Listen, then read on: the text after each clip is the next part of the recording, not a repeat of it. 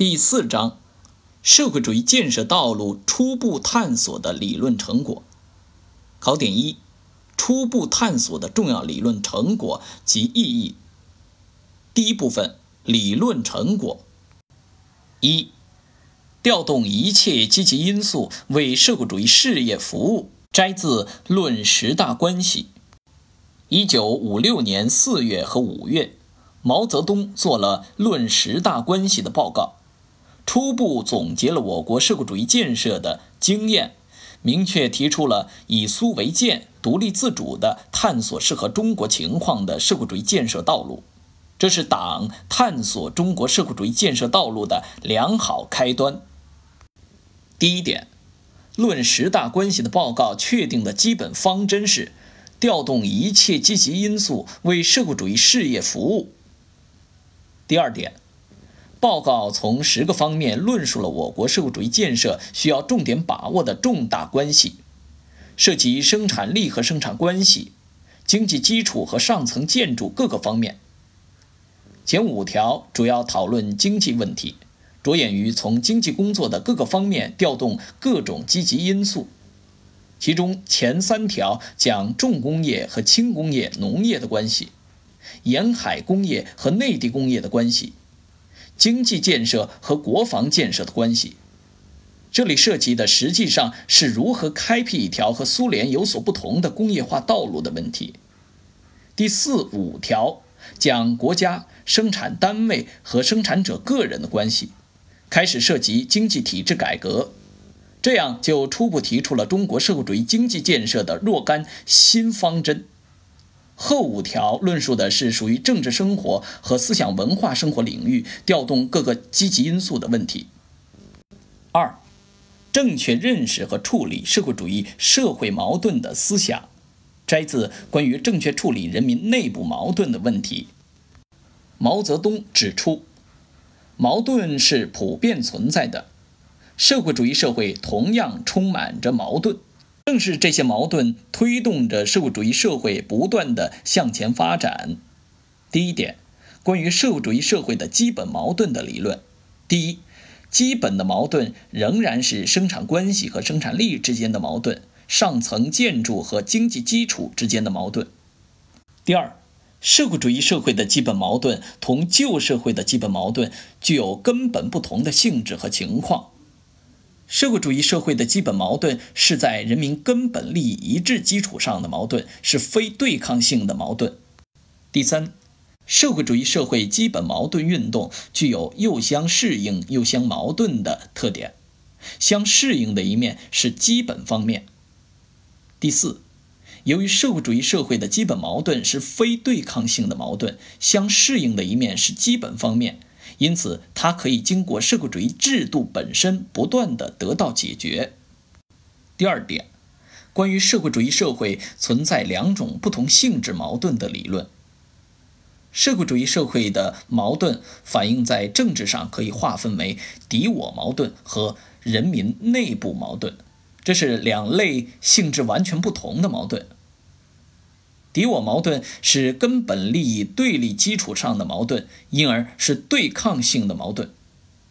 人民内部矛盾一般说来是在人民利益根本一致的基础上的矛盾，因而是非对抗性的矛盾。在一定的条件下，两类不同性质的矛盾可以互相转化。第三点，关于正确处理两类不同性质社会矛盾的基本方法方针。基本方法是，解决敌我矛盾需要用专政的方法，即分清敌我；解决人民内部矛盾，则采用民主的方法，即分清是非。总方针，用民主的方法解决人民内部矛盾，这是一个总方针。所谓民主的方法，就是讨论的方法、批评的方法、说服教育的方法。具体方针原则：对于政治思想领域的人民内部矛盾，实行团结、批评、团结的方针，坚持说服教育、讨论的方法；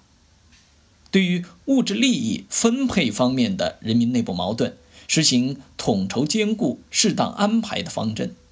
兼顾国家、集体和个人三方面的利益。对于人民群众和政府机关的矛盾，要坚持民主集中制原则，要努力克服政府机关的官僚主义，也要加强对群众的思想教育。对于科学文化领域的矛盾，实行百花齐放、百家争鸣的方针；对于共产党和民主党派之间的矛盾，实行在坚持社会主义道路和共产党领导的前提下长期共存、互相监督的方针；对于民族之间的矛盾，实行民族平等、团结互助的方针等等。第四点，正确处理人民内部矛盾的问题是社会主义国家政治生活的主题。三，走中国工业化道路的思想。第一点。走中国工业化道路思想的提出，在论十大关系中，毛泽东论述了第一大关系，即重工业、轻工业和农业的关系。在在关于正确处理人民内部矛盾的问题一文中，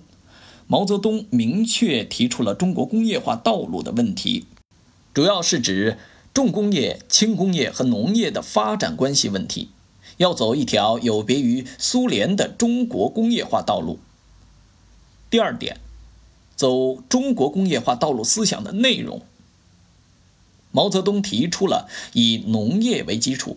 以工业为主导、以农轻重为序发展国民经济的总方针，以及一整套两条腿走路的工业化发展思路。即重工业和轻工业同时并举，中央工业和地方工业同时并举，沿海工业和内地工业同时并举，大型企业和小型企业同时并举等。第三点，走中国工业化道路的要求，必须明确战略目标和战略步骤，必须采取正确的经济建设方针。必须发展科学技术和文化教育，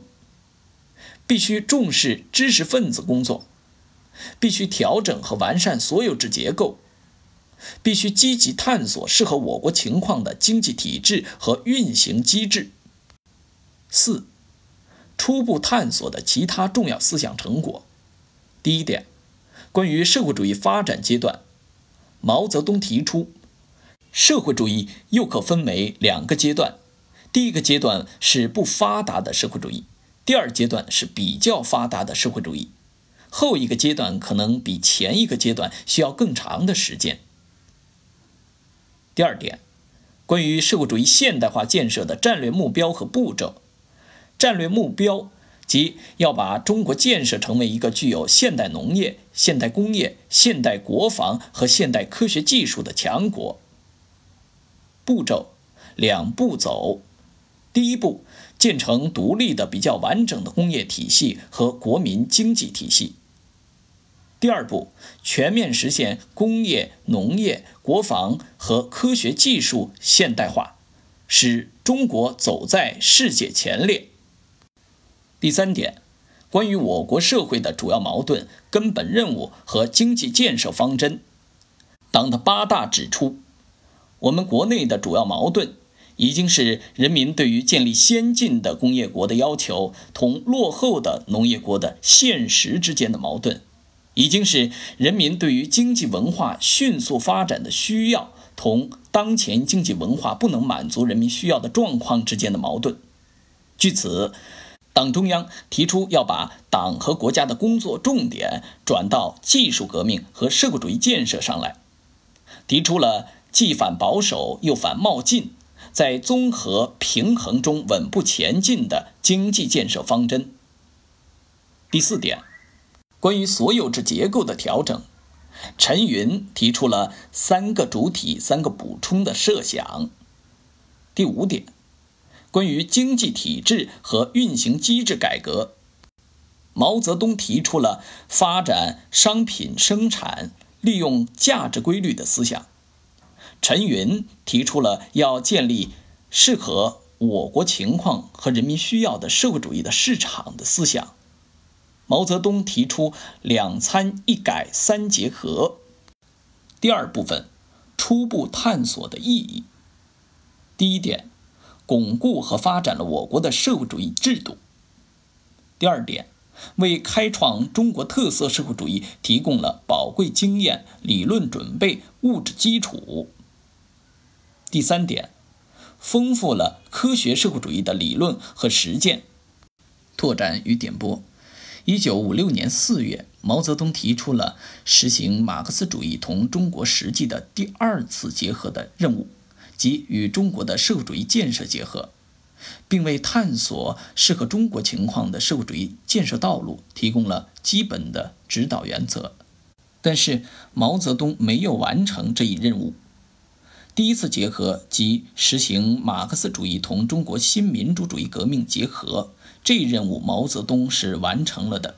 形成了毛泽东思想，取得了新民主主义革命的胜利，建立了新中国。